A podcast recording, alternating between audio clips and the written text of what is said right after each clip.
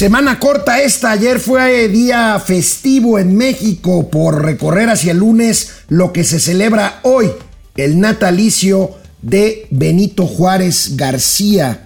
Inicia la primavera, por supuesto, se les desea lo mejor de lo mejor. Es martes 21 de marzo, iniciamos Momento Financiero, yo soy Alejandro Rodríguez y bueno, hoy también se conmemora, se conmemora, hay algo que conmemorar, el primer aniversario del Aeropuerto Internacional Felipe Ángeles. Fuimos a Mérida, a la convención bancaria, nos fuimos por el AIFA, les contaré el fracaso total a un año, a un año de haber sido inaugurado. Por cierto, todavía no hay fecha para la auditoría aérea buscando devolvernos o recuperar México la categoría 1 de seguridad por parte de la Federación Aérea de los Estados Unidos. Tendré los últimos ecos de la convención bancaria que se llevó a cabo el fin de semana en la ciudad de Mérida, mientras el Banco de México, Victoria Rodríguez, destaca e insiste en la fortaleza del sistema financiero mexicano, cosa con la que pues estamos casi todos de acuerdo, pues hace bien en decir que estará pendiente de lo que venga. ¿Por qué? Porque parece que el tema de la crisis bancaria en Estados Unidos sí está brincando a otras instituciones. Hay alerta y bueno, pues habrá que ver qué es lo que sigue. El secretario de Hacienda pues advierte justamente sobre lo que puede venir y lo que nos puede afectar.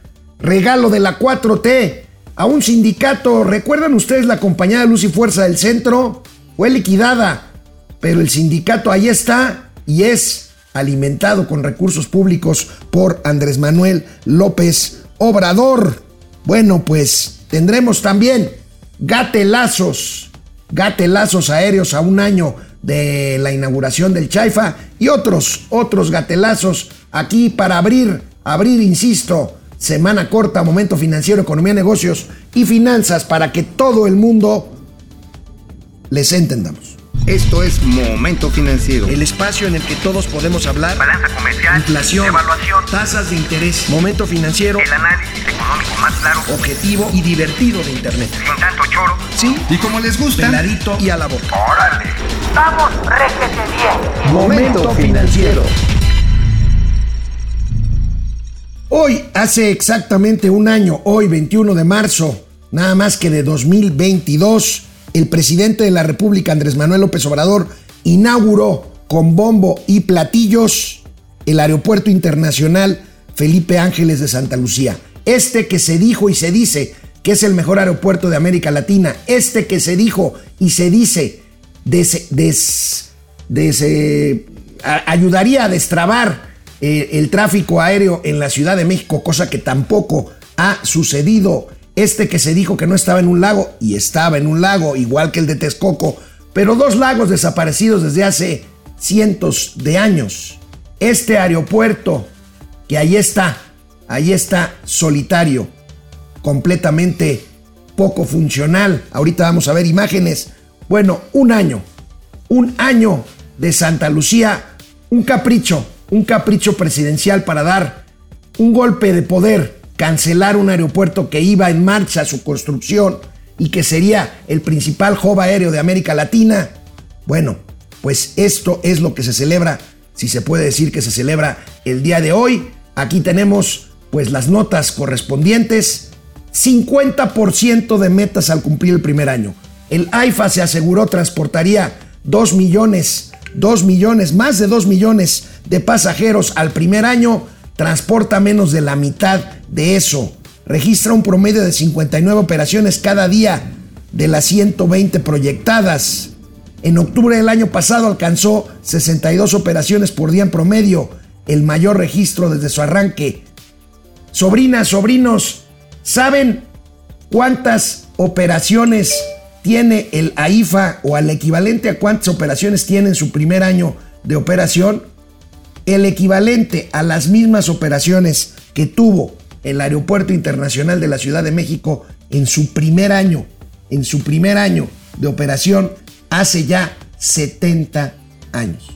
Fracaso, fracaso total. Vemos la nota del otro periódico, el financiero, que también pues señala a un año de su entrada a operación, el AIFA fracasó en sus objetivos Les decía, la meta eran 2.3 millones de viajeros. En 2022, la obra de la 4T alcanzó los 14.500 operaciones, que equivalen a 12 días de operación en el puerto aéreo capitalino, el aeropuerto Felipe Ángeles. Varios datos. Se dijo que costaría 75 mil millones de pesos. Hay cifras que ya abarcan o llegan a los 110 mil millones de pesos, incluido el subsidio, el subsidio para su primer año de operación, un aeropuerto subsidiado, un aeropuerto que no es autosuficiente, no lo puede ser desde que no tiene aviones y desde que saben qué porcentaje de los locales comerciales que tiene este aeropuerto, que sí, está nuevo, está nuevo, 30% de sus espacios comerciales están, están eh, pues utilizados. Yo llegué el miércoles pasado a ese aeropuerto a querer comer, el restaurante cerrado. ¿Por qué? Porque opera de 8 de la mañana a 4 de la tarde en un aeropuerto que se supone internacional, en un aeropuerto que se supone de clase mundial, en un aeropuerto que se supone que debería tener vida permanente como cualquier aeropuerto grande que se precie de serlo las 24 horas del día. ¿Cómo está marchando? Bueno, diría Mauricio Flores, oye, va subiendo. Pues sí, va subiendo un poco a fuerza de calzador, pero pues a fuerzas ni los zapatos entran. Pero bueno, aquí la gráfica, la gráfica de este que pues sigue sin levantar, 912.415 pasajeros al cierre de 2022, un promedio de 91.249 pasajeros mensuales y pues sí, está subiendo, pero no como debiera. Ahí están las cifras. Hace unos días, el miércoles pasado, y subiremos un material que ya están trabajando nuestros compañeros de Momento Financiero, subiremos a la red toda la narrativa desde que salimos de aquí, del estudio de Momento Financiero, hasta llegar una hora y media, una hora cuarenta minutos después al famosísimo Chaifa. Y vean ustedes estas escenas. Ciertamente, hay fantasmas. No, primero, primero recordemos.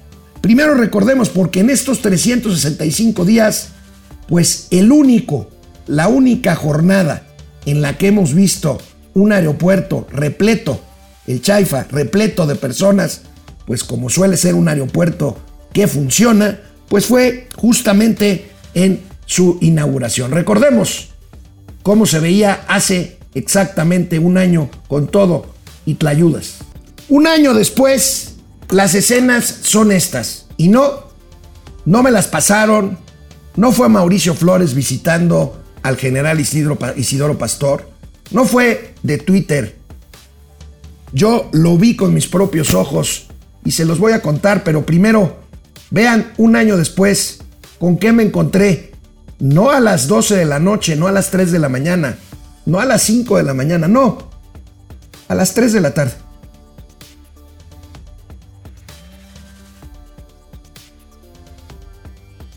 Ah, ok, no tenemos audio.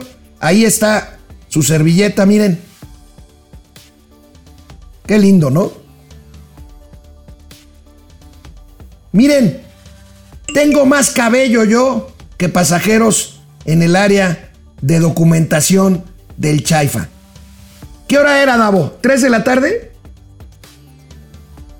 Pasaditas las 4 de la tarde porque no pudimos entrar al restaurante, ciertamente. Ahí está, miren, las pistas, un aeropuerto sin aviones. Un aeropuerto sin aviones. Claro, está bonito, pues está nuevo. Sin albur, el techo que es de bodega. Ahí está la torre de control. Si usted es techito de lámina, blanco, bueno, ese es el aeropuerto internacional Felipe Ángeles a un año, a un año de su inauguración. Bueno, los números generales ya los vimos. 2.300.000 pasajeros se tenían que transportar de acuerdo a las proyecciones. Estas proyecciones que hace la 4T que nunca cumple. Ya saben, 60.000 muertos de COVID en un escenario catastrófico, se murieron 750.000. Aquí se logró la mitad, un millón de pasajeros. Lo mismo que transportó en un año, en su primer año, el Aeropuerto Internacional de, la Ciudad de México y perdiendo dinero en un año hace 70 años.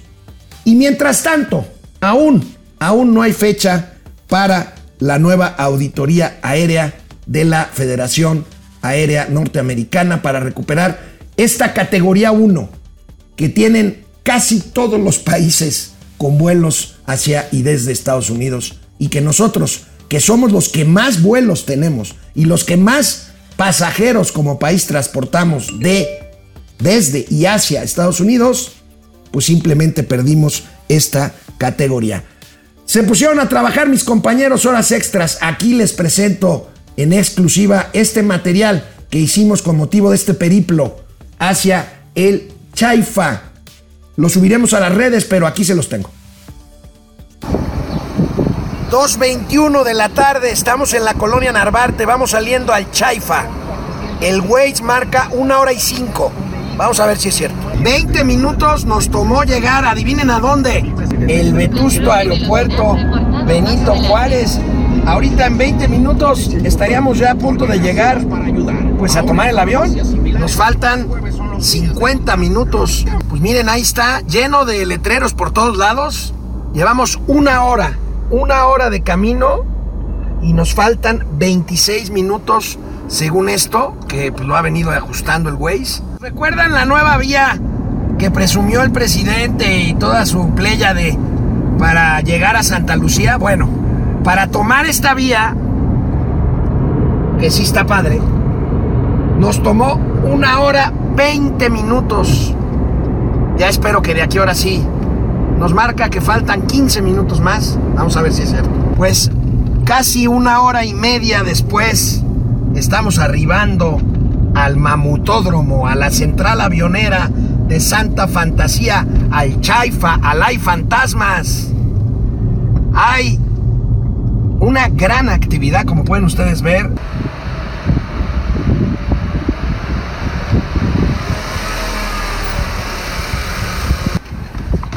una hora y media. Con todo y la autopista, esos son 10 minutos. ¿Impresiones, Alex? Es una mamada.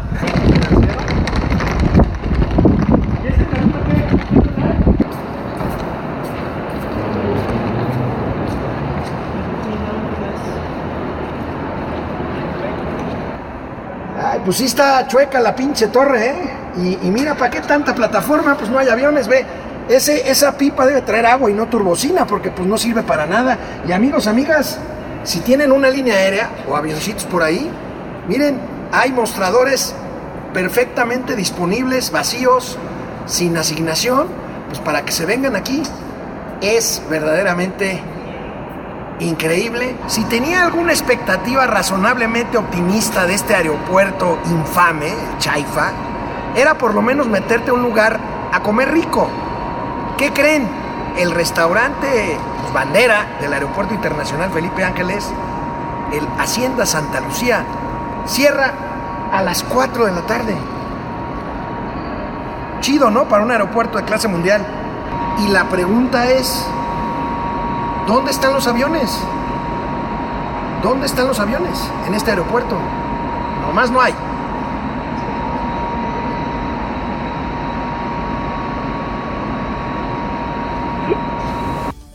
Bueno, pues gracias a Alex Becario, gracias a Argenis García, gracias a Inge, gracias a Iván Rocha, nuestro productor general. Pues al final del día nos divertimos, pero ahí está esta pieza que subiremos a nuestras redes para festejar un año, un año del fracaso, del fracaso de un capricho presidencial. En Mérida reportamos que todos coincidieron, banqueros, autoridades financieras, cazabolseros, todo el mundo, autoridades, que las fundamentales, las bases fundamentales del sistema financiero y de la banca mexicana están sólidas. El rescate a ahorradores del Silicon Valley Bank y la venta de Credit Suisse, este banco suizo, finalmente supimos el fin de semana, se vendió en 3.250 millones de dólares a otro banco, UBS y UBS. Bueno, pues aquí se trata de lo que es obvio. Ningún país se quiere comer y no quiere escatimar recursos, así sea violando las propias reglas pues de libre mercado para pues eh, tratar de contener este nerviosismo que hizo que quebraran estos dos bancos.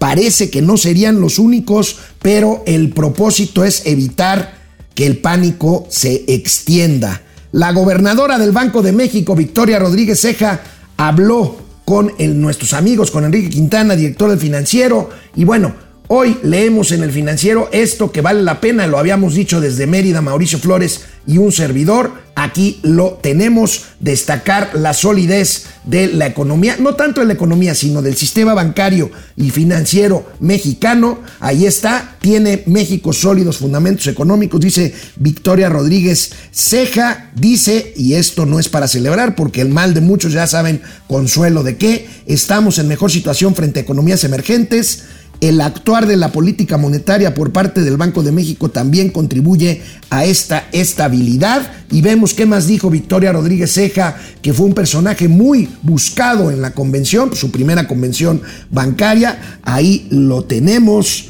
eh, pues las cosas que, que dijo en la estabilidad del sistema financiero. No vemos una preocupación importante. Ya empezamos a observar disminuciones inclusive de la inflación subyacente. Pero vamos a ver justamente sobre tasas e inflación. ¿Qué fue lo que le dijo Victoria Rodríguez Ceja a mi querido Enrique Quintana de El Financiero TV? Interesante. Pongan, pongan atención porque vale la pena esta parte de lo que dijo Victoria Rodríguez Ceja, gobernadora del Banco de México. En realidad, eh, por ejemplo, en el caso de México, eh, tenemos distintos canales a través de los que opera la política monetaria. En el caso de nosotros, eh, pues un canal muy importante es el de tipo de cambio, pero también el de las expectativas de inflación. Eh, para el Banco de México, para la Junta de Gobierno, ha sido sumamente importante tomar las decisiones de política monetaria considerando, por supuesto, de inicio el panorama inflacionario, esto es las variables internas y externas que pueden incidir en él, tanto en la inflación observada como en la inflación esperada. Eh, y en ese sentido ha sido el actuar eh, del Banco de México. Eh, yo te diría que lo que hemos observado en las expectativas, especialmente las de largo plazo, es que se han mantenido ancladas. Si bien han tenido una ligera variación respecto a su nivel histórico de largo plazo, realmente considero que el actuar del Banco de México ha estado enfocado en mantener eh, estas expectativas y de hecho si bien la inflación después de una racha eh, de varios meses eh, que la llevó por supuesto a niveles que no habíamos visto en décadas, pues en septiembre del año pasado alcanzó, creemos, su pico en la inflación general y eh, ya empezamos a observar pues disminuciones, inclusive en la inflación subyacente, que por supuesto ha sido más persistente y es una de las razones que nos llevó a, pues por una parte a modificar nuestro pronóstico en nuestra decisión del pasado 9 de febrero, eh, pero eh, también hemos empezado a observar ya pues algunas noticias eh, positivas. el panorama sigue siendo complejo e incierto a nivel global, no exclusivamente en México, como bien señalas. Sin embargo, bueno, pues desde mediados de, eh, o la segunda mitad eh, del año pasado ya empezaron a observarse algunos elementos eh, que han contribuido junto con las decisiones del Banco de México respecto a su política monetaria, pues a ir disminuyendo las presiones sobre la inflación. Bueno, pues gracias a Enrique Quintana y al Financiero TV, ahí está el tema de que sí, efectivamente, la inflación pues va aumentando menos que antes, porque no están bajando los precios. Pero vaya, hay una tendencia. Yo creo y me gusta que la gobernadora del Banco de México haya dicho lo que nosotros habíamos aquí eh, pues señalado en el sentido de que las señales pues eran ligeramente más positivas, eh, sobre todo de lo que estaba pasando en Estados Unidos y de las repercusiones en México, pero pues la quiebra de, de el Silicon Valley Bank y de Credit Suisse pues alerta nuevamente de que esto cambie. ¿Por qué? Porque esto pues puede hacer que los bancos disminuyan su nivel de eh, préstamos, su nivel de colocación de crédito, sobre todo empresas, y por lo tanto, allá en Estados Unidos, y por lo tanto, pues las empresas disminuyan su actividad, se venga una disminución que puede derivar en recesión y esto pues nos afectaría a las exportaciones mexicanas hacia Estados Unidos que son el gran motor de que nosotros mantengamos pues esta eh, modesta actividad económica y digo modesta porque pues todavía no llegamos a los niveles previos a la pandemia. Victoria Rodríguez Ceja, gobernadora del Banco de México también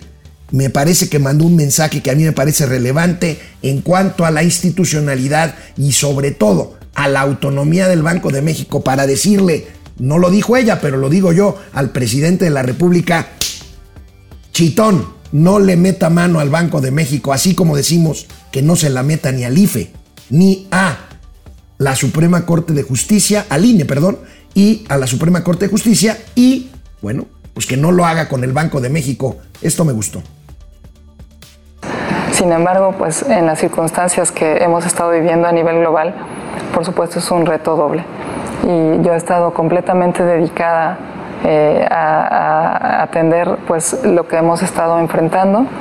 Eh, te diría que me siento satisfecha eh, con el actuar que hemos tenido en el Banco de México, siendo responsables para el cumplimiento de nuestro mandato. Y otra cuestión que me gustaría compartirte es que el estar dentro del Banco de México me ha permitido ver de primera mano, por supuesto, la solidez que tiene esta gran institución, eh, tanto eh, por parte del staff, que eh, como sabemos, pues es un staff que viene de muchos años, prácticamente yo me he sumado con ellos y juntos hemos estado pues cumpliendo con esta labor. Pues les digo, me gustó que reconozca que pues el Banco de México es mucho más que una gobernadora y que cuatro subgobernadores. Este mensaje pues a mí me parece relevante. En cuanto al secretario de Hacienda y Crédito Público, bueno, eh, advierte, reconoce que si la Fed, la Reserva Federal, que mañana anunciará su decisión de política monetaria y de cuánto suba la tasa de interés, pues esto puede puede influir, pues la, decisión de la Fed seguramente influirán eh, pues el tema de las quiebras o la quiebra de, Silicon Valley Bank y bueno, pues eh, el, secretario de Hacienda eh, pues dice que ante tal situación el crédito, como les decía, puede disminuir en Estados Unidos y afectarnos a nosotros. Dice el secretario de Hacienda, la recesión en Estados Unidos sí se da, será porque la Fed insista en una alza agresiva de tasas de interés. El secretario fue cuestionado por Enrique Quintana sobre lo que se prevé en materia de datos fundamentales y esto fue lo que dijo el secretario. Hace un mes nos insistían en que venía un momento recesivo en Estados Unidos y que frente a ese momento recesivo y la tasa de crecimiento de la economía que se pudiera prever, que nosotros tendríamos que revisar nuestro propio escenario y admitimos el comentario, tiene sentido. Al mismo tiempo, vean cómo un mes después no sabemos si la Reserva Federal va a poder continuar con el alza de tasa de interés y si el mercado americano financiero ve que solamente va a poder hacer un aumento más o que ya no va a poder hacer un aumento más, lo que vamos a ver como reacción en el mercado financiero estadounidense es un rally. Va a ser como un nuevo despertar y estamos en los terrenos de los espíritus animales en donde cualquier descubrimiento nuevo ocasiona una sobrereacción ya sea en el sentido negativo o en el sentido positivo. El Fed ya encontró una resistencia a cuánta tasa puede sostener en su aumento. Y si a esa resistencia reacciona, como muchos lo prevén, de que ya va a dejar de aumentar la tasa, la reacción previsible en el sector financiero americano va a ser de júbilo y al júbilo sigue una reacción que es la contraria a la sensación recesionaria que se hubiera esperado de un ciclo de alzas continuo, que era lo que se estaba descontando. Entonces, con esto lo que quiero decir es, hay que hacer la revisión de las metas en el último momento, con la última información y no previamente, no con mucha anterioridad, no, no muy anterior a, la, a la fecha. Mañana conoceremos, mañana miércoles 22 de marzo, la decisión de la Fed si sube o no y cuánto lo haga la tasa de referencia americana. Mauricio Flores, Arellano, ¿cómo estás? ¿Cuál es tu perspectiva de lo que hará y anunciará mañana la Fed? Y en todo caso, ¿qué sigue para la economía norteamericana y por lo tanto para la economía mexicana? Amigo, buenos días. Pues amigo, como los muchachos en primavera le va a dar un jaloncito le va a dar un jaloncito porque, pues mira, ya se dio cuenta, como bien lo dice el secretario de Hacienda mexicano, pues de que si le siguen aumentando, las minusvalías de los bancos se pueden ir extendiendo. Ayer en la tarde, la Asociación de Bancos Medianos de los Estados Unidos, a los que no son los así, los animalotes, salieron a decir, oigan, pues este, váyanos ampliando el seguro de protección a los ahorradores, no vaya a ser que nos cargue el, el pintor, porque los depositantes se están moviendo de los bancos medianos a los bancos grandotes. entonces en una de estas nos andan desfundillando, cabrón. Ahora, amigo, en este escenario no hay ¿eh? dinero que alcance para que el seguro cubra el 100% de los ahorros. Ahí tienen que poner también un alto. De hecho, ellos lo que están planteando es su fobaproita, como alguna vez tú lo manifestaste, aumentar la cuota para que haya más masa de dinero para responder a estas circunstancias. Ahora, ojo, hay algo que me llamó la atención muy nichano de, del secretario de Hacienda, hermano los espíritus animales. O sea, así cuando uno se pone jarioso, así de que quieres, quiero porque quiero, prau, prau, así, quiero así. Sea, eso me parece un vuelco muy interesante en una narrativa técnica, porque aduce a la naturaleza humana que nunca tiene que ver nada con los equilibrios perfectos que la economía clásica se ha dibujado en su mentecita.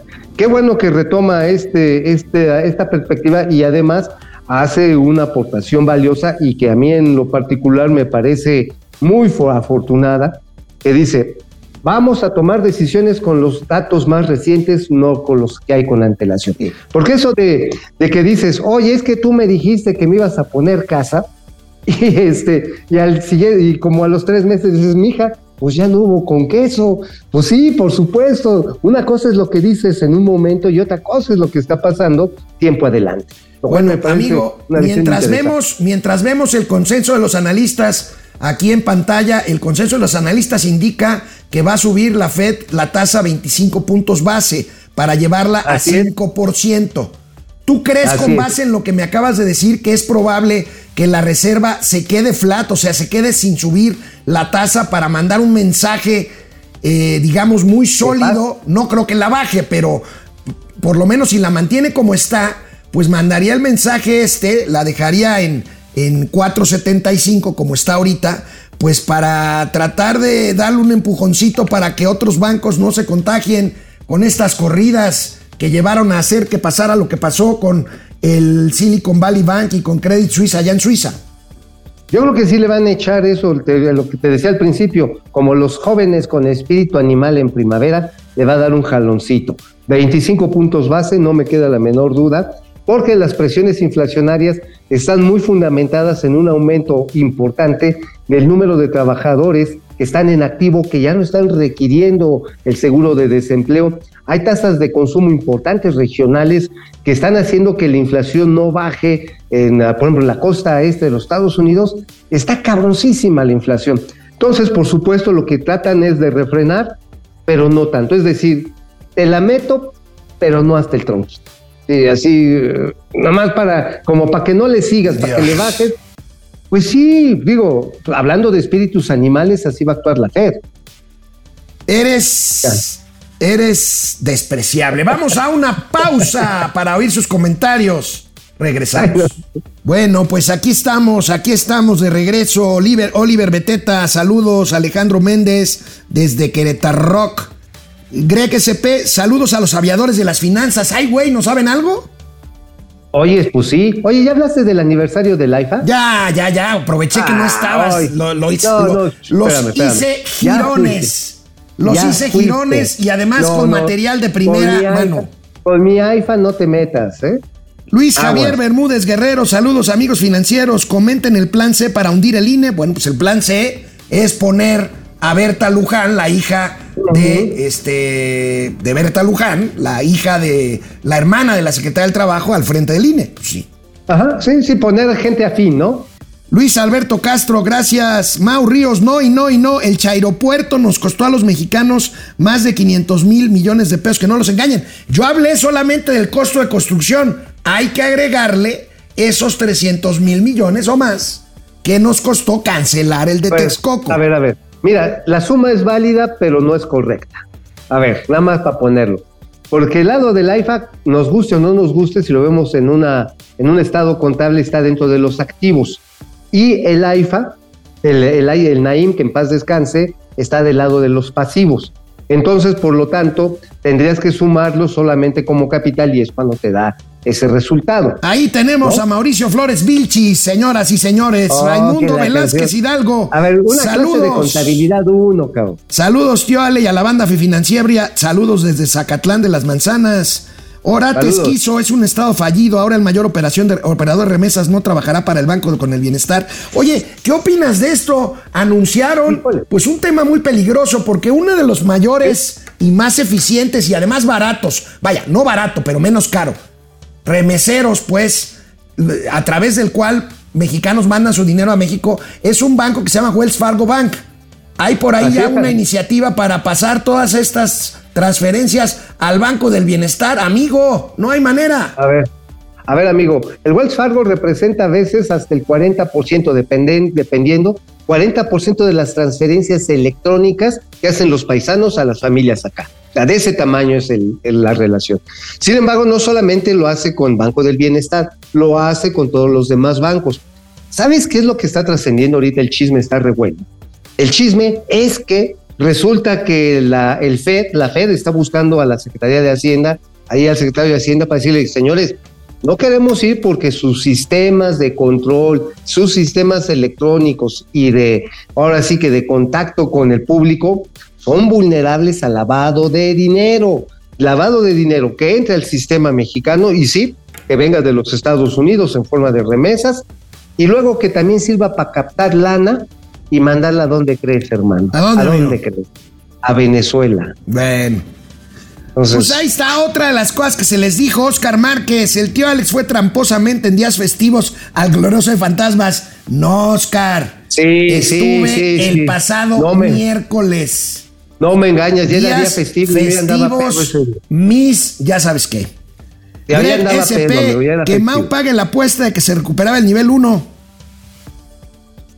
Ah, no, pero ¿cuándo dijimos? ¿Cuándo dijimos que se recuperaba? Tú dijiste que para abril o para mayo y ya te la A pellizcaste. ver, ya, ya, ya, a espérate, estamos en marzo. No, no, no, no te la mames. María Rogers, Blanca no Álvarez. nada, va. Connie, Connie Ortiz desde Monterrey, Guillermo Sánchez, saludos y buen inicio de primavera. Javier Salinas, saludos azufrosos desde Cadereyta. Vaya, vaya Salud, baño de azufre que les están dando allá en Monterrey. Bueno, parece el baño de azufre que recibimos los chilangos acá por la de mi tierra y la de Tula, cabrón. No manches, es una Buenas, dice Jacob Frías. Buenas a Doraemon y Novita. Bue- movi- este, eh, José Almazán Mendiola. Wells Fargo descontinúa a Banco del Bienestar como destinatario de remesas de, USA, de USA a México. Grueso. José Almazán Mendiola, tras investigación contra Wells Fargo Bank, el Departamento de Tesoro prepara reunión con la Secretaría de Hacienda para que inicie investigación con, por Así lavado de dinero contra el Banco del Bienestar. Así. Es. Ramiro León Moreno, don Alex, su carro es eléctrico. No, Ramiro, es un smartito muy a gusto, pero es de combustión, de combustión. Este, Mau Ríos, hubieras buscado a la señora de las tlayudas, Alex, la busqué y no la encontré. Como dicen allá Ah. donde estuvimos, la busqué y la busqué y no la busqué. Oye, pero que le cerraron el restaurante por gachos, ¿no? Güey, de 8 a 4, pinche aeropuerto pedorro. No le hables así a mi iPad. Oye, pero pues hay pastes, cabrón. ¿De qué más querías? Ay, ¿has viajado? Encuesta, ¿has viajado desde el Chaifa? Sí, por gusto, 1%. sí obligado 2%, no 63%. ¿De qué me hablas? ¿Qué es eso del AIFA? 33%. Vámonos con las calumnias. Más bien la calumnia de Mauricio Flores. Bueno, pues aquí estamos. Vamos a ver de qué escribió hoy. ¿De qué escribiste hoy, Mau, en la columna La Razón? En La Razón hablamos de un pleito corporativo que ya escaló a nivel de conflicto diplomático. Cemex, la empresa mexicana más internacionalizada, se aventó un pedote contra Vulcan Materials. ¿Y sabes qué? Esto ya dio que hablar, ya hasta se metió en el pleito, ya se metió el hijo de Donald Trump diciendo que cómo es posible que se utilicen las Fuerzas Armadas, a la policía, para ocupar las instalaciones allá en Punta Venado, en Quintana Roo, de esta empresa Vulcan Materials, en lugar de andar correteando narcos. Este, se está bien cabrón, porque a ver, Vamos a poner las cosas como fueron. Esto es resultado de otro balazo en los pies que se da la cuarta transformación, porque sabemos por Guacamaya Leaks que este centro de excavación, la mina como tal y su muelle, quería ser tomado, quería ser tomado por Fonatur para que ahí se construyera una terminal de Tren Maya y además un parque de diversiones. Dicen que para el señor Daniel Chávez, porque enfrentito en Cozumel está su terminal de cruceros. finalmente Guacamaya Leaks dice, pues para eso querían los terrenos de Vulcan Materials y eso está en oficios de la Sedena. El pedo está en que en el momento en que dicen, sí, vamos a chingarnos a Vulcan Materials, verga, que paralizan, meten subjudice, dirían los abogados, en un pleito que hoy está en, este, está en los tribunales de La Haya, está ahí en el Tribunal Internacional de La Haya para ver qué se puede hacer en el arbitraje pues nada más y que le echan el pleito aquí a México decir, diciéndole Vulcan, oye, me estás tapando, me estás tapando la mina y mi frente de agua. Y si no me indemnizas con 1.500 millones de dólares, nos vamos a ir a pleito largo. La cuestión está en que con esta toma gloriosa que hace este, las Fuerzas Armadas Mexicanas, acompañadas de Cemex, lo que tratan de liberar es el frente de agua para que empiecen a llegar materiales de suministro que efectivamente necesita Cemex. Hay un barco de Cemex que quieren, quieren desembarcar ahí con 20 mil toneladas de cemento. Dicen que de ahí surtían a, todo, a toda la península. Estuvieron trabajando ahí hasta el 31 de diciembre. La pregunta es, ¿por qué no lo dejaron desde que agarró y cayó la matona de, las, de la Semarnat y Profepa? para que ya no siguieran dañando el medio ambiente, según. Bueno, porque había un contrato, pero se vence el contrato y le dicen a Cemex, oye, pues güey, ya, ya no nos queremos seguir metiendo en esta bronca porque está metido en un litigio internacional. Y estuvieron chingue, chingue, chingue, y le dieron una suspensión a favor a Cemex por allá de, este, de finales de febrero, pero es una, es una orden judicial que finalmente se sobrepone un acuerdo internacional, es decir, no tendría lugar, pero les valió pistola, y ahí van los de Cemex, le echan montón con la Marina y el Ejército y la Policía de Mara les ama, así como si fueran a agarrar Ovidio, así pinche operativo, cabrón, Y pues sí, pues, este, pues ya tomaron el muelle. Nada más que Vulcan Materials ya se empezó a mover con los legisladores republicanos, con los demócratas, y esto, amigo, apunta a que nos vamos a ir a otro pinche pleitazo en el esquema del TEMEC, porque este tema en la reunión de los Three Amigos, allá en enero de, este año, se habló de ello y dijeron, bueno, sí vamos a llegar a un acuerdo. ¿Cuál acuerdo? Más bien voy a llegar a un acuerdo en el que te voy a dar para tus tunas. Y efectivamente eso fue lo que pasó. Hablando, hablando de pleitazos, sí, tenemos que comentar, amigo, ya, ya, ya ves que pues hace unos días decíamos, bueno, desde Mérida dijimos de esta orden de aprehensión de un tribunal penal internacional en contra de Vladimir Putin. Es un hecho que el mundo occidental trata de aislar a Putin, pero adivina quién lo arropó, amigo, lo fue a ver a Moscú y se dieron pues de todo, casi, casi como tú comprenderás allá con tus amigos machines en, en este en, Mérida. Es que vaya, vaya. China, pues China ropa a Rusia, amigo. Se están conformando dos bloques otra vez del mundo como en la buena época de la Guerra Fría. Coméntalo mientras vemos la nota. Esto realmente está muy orwelliano. Eh, de acuerdo, ¿Te acuerdas de 1984 que decía que se iba a dividir en bloques el mundo, iban a estar en permanente guerra? Pues sí, el señor George Orwell lo, decía, y esto parece acercarse más a esa ficción eh, pues eh, apocalíptica, porque los chinos le están diciendo, Rusia, te vamos a apoyar, pero hazle caso a nuestro plan de paz. Nuestro plan de paz quiere decir, ya no avances, quédate ahí, ya esas tierras de Ucrania pues son acá para tus cuates, pues ya no alarmes ese pedo, ya párala. Obviamente, pues en Occidente dicen, no, espérate cabrón, ¿cómo que hasta donde avanzaron las fuerzas rusas? La integridad, la integridad territorial de Ucrania es intocable. Y esto, amigo, solamente nos hace ver que en términos económicos hay quien le compre el combustible que no le está comprando Europa a Rusia, los chinos.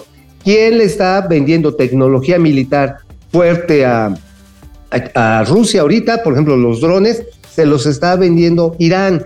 ¿Quién le está proveyendo eh, instrumentos electrónicos y aplicaciones móviles?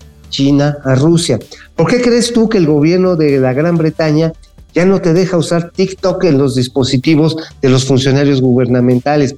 ¿Por qué crees que a Huawei, pues lo vetaron, lo mandaron a la Huawei este, en América, cabrón. O sea, realmente estamos viendo cómo va ascendiendo esta, esta batalla, caray.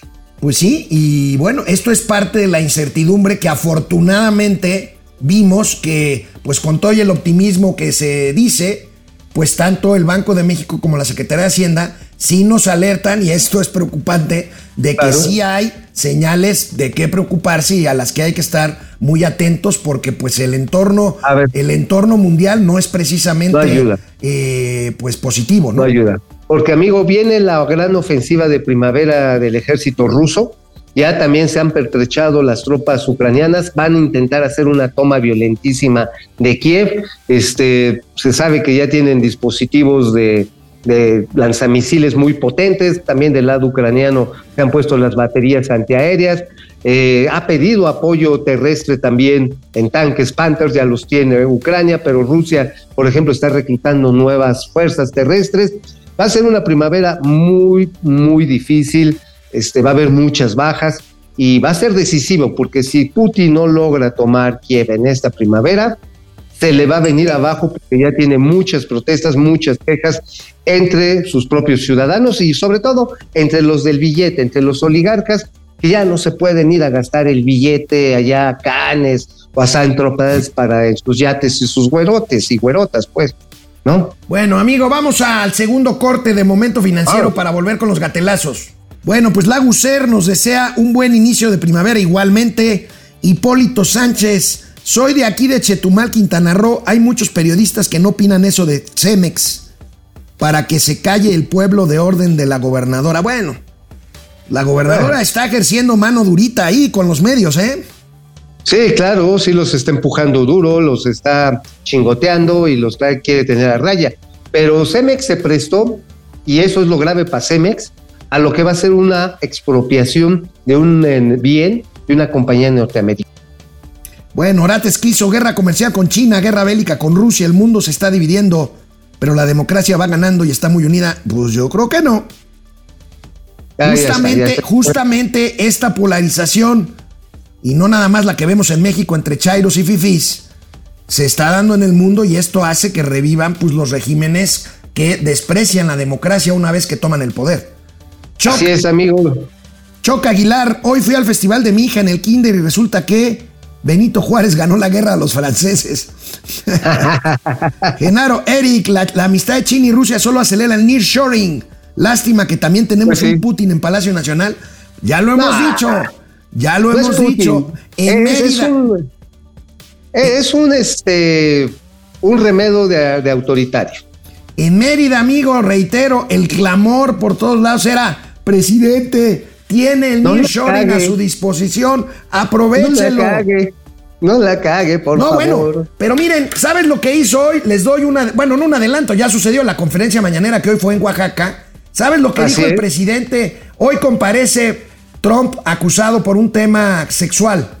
¿Sabes lo que dijo el presidente? Pues es un tema amoroso, que es politiquería, y si meten a la cárcel a Trump, ya sabemos por qué fue porque hay personas que no quieren Así que es. Trump esté en la boleta electoral de 2024. oye. Imagínate si eso es atraer nearshoring, amigo, por Dios.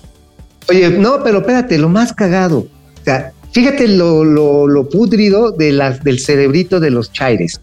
Putin, que es un oligarca ruso violento, que no tiene nada que ver con la Rusia comunista, lo apoyan. A un oligarca como es Trump, así bravero, antimexicano, racista, culero, lo apoyan, güey, y se dicen de izquierda. De veras. Andrea Martínez. pendejos. Saludos, Andrea dice que por ahí entran los fentanilo, drogas, armas rusas, chinas. Fernando González, todos a darle like, muéstrenos su amor. Javier de Collantes, buenos días desde Puerto Marqués en Acapulco. Qué rico, Javier, disfruta. qué maravilla. Carlos qué maravilla. González. Banco de México, cuando recibe inversión extranjera, los dólares los esterilizan, así les nombran, a las remesas no pueden Así es. hacerles eso.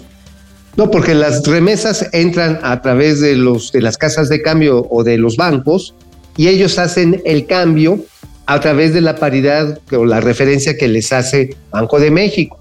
Pero ese dinero, aunque lo cambian a pesos, no hace la esterilización que directamente hace Fíjate, Banco amigo, Central. dice Andrea Martínez que familiares de ella que viven en Estados Unidos ya le informaron que prohibieron el envío de remesas a México vía el Banco del Bienestar. Sí, sí, sí, ya. Pues ya, sí, pero que le fuera, ¿eh? siga el presidente ayudándole a su amigo, el impresentable Zanahorio, el Trump, el Cheto. Ah, pues sí. No, no, pero espérate, el caso de no tiene que ver con bienestar eh, y Wells Fargo. El tema es que Wells Fargo dice, señores, yo no me voy a exponer a que me detengan por un problema o me inspección por un problema de lavado de dinero con ustedes. ¿eh? pierde, el Eso Ros- es- pierde el Rosario, ver, Saúl amigo, Rodríguez, Javier Salinas. agarras- ¿Mandé? Amigo, es como cuando vas a un bar, es como cuando vas a un bar y te quiere ligar a alguien, ¿no? No voy a decir si hombre, mujer o quimera. Tú decides con quién te vas, cabrón. Así está haciendo Wells Fargo. Dice, no, esto está muy ponzoñoso, me va a pegar cigocha.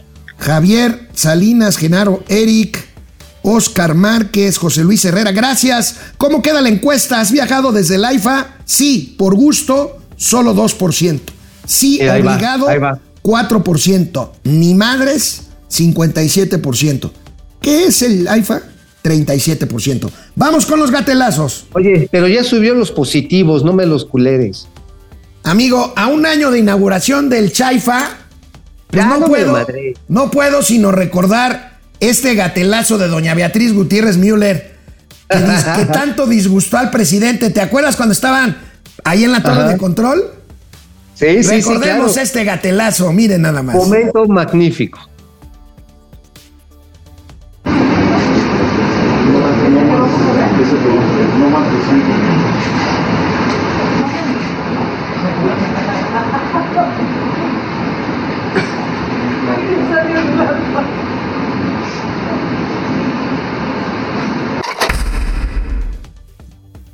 Oye, Ay, y la- el- qué y el- elegancia la de Francia. El vocerio Chuchito no sabía, no sabía si reír o llorar, estaba ahí, no sabía si darle la razón al presidente o a su mujer.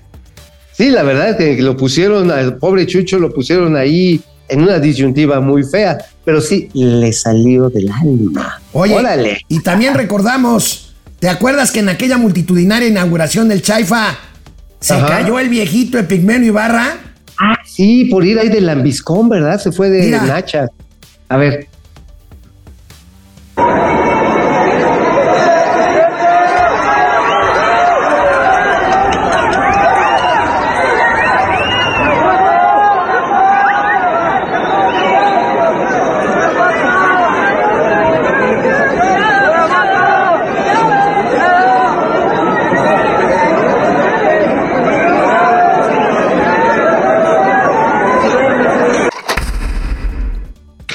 No, no, no, no, te equivocas, Alex. Lo que pasa está en que el viejito hizo la toma hacia arriba para ver cómo despegaban al mismo tiempo 10 aviones cabrón. O sea, Bueno. quería sacar el momento magnífico. así, Esta fue la primera de tres caídas como en la lucha libre de Pigmenio. La segunda, recuerdas, allá en Reforma, que se desvaneció, pues porque, pues porque ya está viejito, ¿no?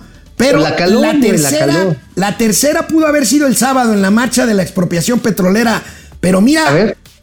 Epigmenio, pues ya, este, dicen que Chango viejo no aprende maroma nueva, pero él sí. A ver. Se agarró de donde pudo y se puso a tirar rostro así como para decir, no, no me caí, güey, no, no me iba a caer. ¿eh? Chuck Norris Mira, de la cuarta transformación. A ver.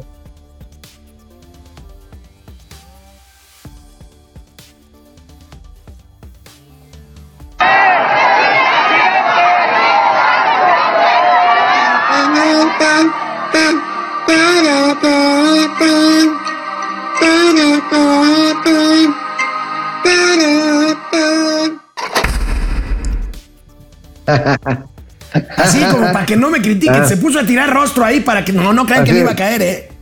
Onda, onda Chuck Norris mexicano, así. Oye, y me amigo, detengo y chingo. hablando, hablando de la marcha de, del sábado de la expropiación petrolera del presidente de la República y Es la sus marcha del ego.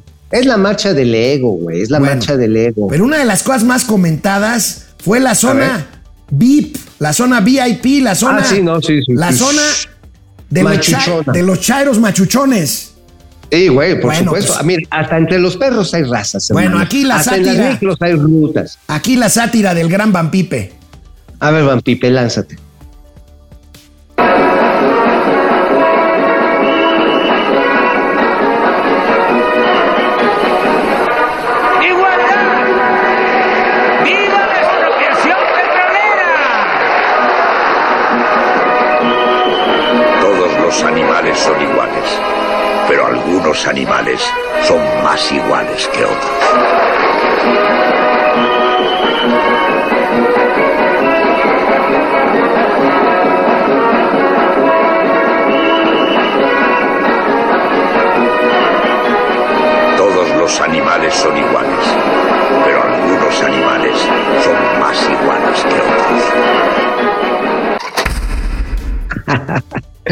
Oye, qué orwelliano también se puso Van Pipe. La rebelión de la granja.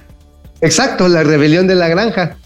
¿Eh? Ya cuando los cerdos habían ganado, los burros, la clase jodida, dice, pues qué pedo, güey. A nosotros nada más nos agarraron de carne de cañón y esos son los que están repartiéndose el, el gane. Oye, amigo, ¿Eh? pero conseguí.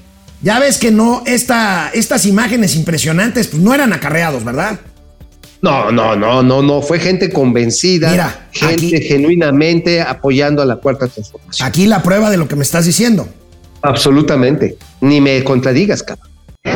Oiga, ¿de qué municipio viene usted? Eh, Jardino Mendoza. Jardín de Mendoza. Jardino Mendoza. Jardín Mendoza. Ajá. ¿Y qué tal? ¿A qué vienen a apoyar acá? Sí, venimos a apoyar. ¿A quién vienen a apoyar, perdón? El- no me acuerdo el nombre. ¿Cómo? No me recuerdo el nombre que vengo. Otra viene a... Ah, bueno, pues. Vamos a ver. Doñita, buenos días. ¿De dónde viene usted? De Berriozábal. De Mendoza. ¿Y qué tal acá el apoyo? Sí. ¿A quién viene usted a apoyar? A la licenciada Andrea. Licenciada Andrea, viene usted a apoyar. Sí. Buenos días. ¿De qué municipio nos acompaña?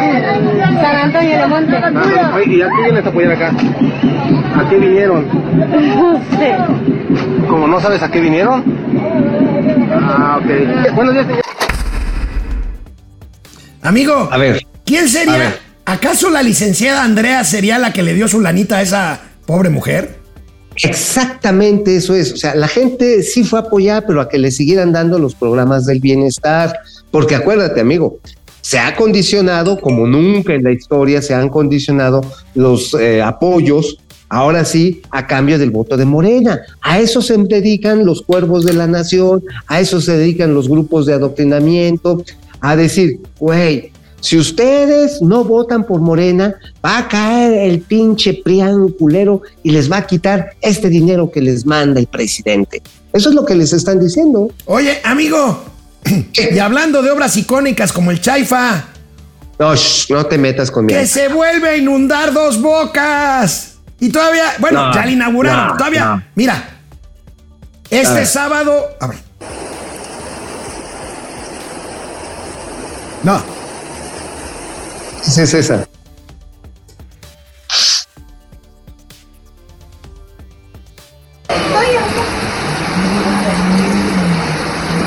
Se va a quedar parado. Se va a quedar parado. No, no paro, no paro, no paro.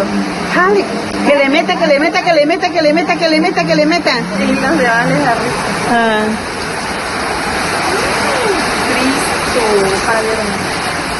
Que le, que le metan, pero petróleo para refinar gasolina, porque pues, lo ver, único amigo, que no está refinando dos bocas es agua. Amigo, ¿ya A ver, estás es- ahí? Es que no estás, sí ya estoy. Es que no estás entendiendo el objeto dual de dos bocas. Esto es propio para el New Shoring. Por un lado, preparas gasolinas y tienes por otro lado el- eh, la captación y destilamiento de agua para los procesos industriales.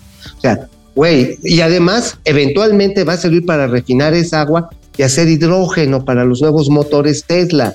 Tú no estás viendo a futuro, cabrón. Está bien. Mira, ya nada más para que no digan que fue un video parcial. Aquí dos imágenes panorámicas de lo que volvió a suceder, a pesar de que la Rociona le diga exactamente lo contrario. A ver, Aquí a ver. las tienes, amigo. Ahí está.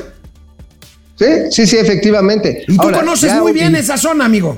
Ya el día de hoy ya está desaguado, ¿sí? Está desaguado, todavía funcionaron bien los cárcamos, las bombas, pero sigue siendo una bronca que este que mira, lo afortunadamente el objeto dual de dos bocas va a servir precisamente para que esta agua la puedan mandar a las zonas sedientas del país. Amigo, ¿Ves cómo sí están, ya nos- sí están pensando en todo? Ya nos vamos y te tengo que preguntar. ¿Ya conoces el peluche de Gerardo Fernández Noroña? Uy, no, pero debe de estar así medio, medio cranky, ¿no? A ¡Qué ver, a ver. asco! El peluche del imbañable. Ahí está, amigo. Parece Saddam Hussein. Oye, no, que parece sobaco mal cortado, cabrón. No manches, ya sacó su peluche. Oye, yo sí demandaría a cualquier juguetería que vendiera esa chingadera, ¿eh? Amigo, nos vemos mañana aquí en el estudio. Nos vemos mañana en el estudio, hermano. Cuídense. Bye. Adiós. Ay.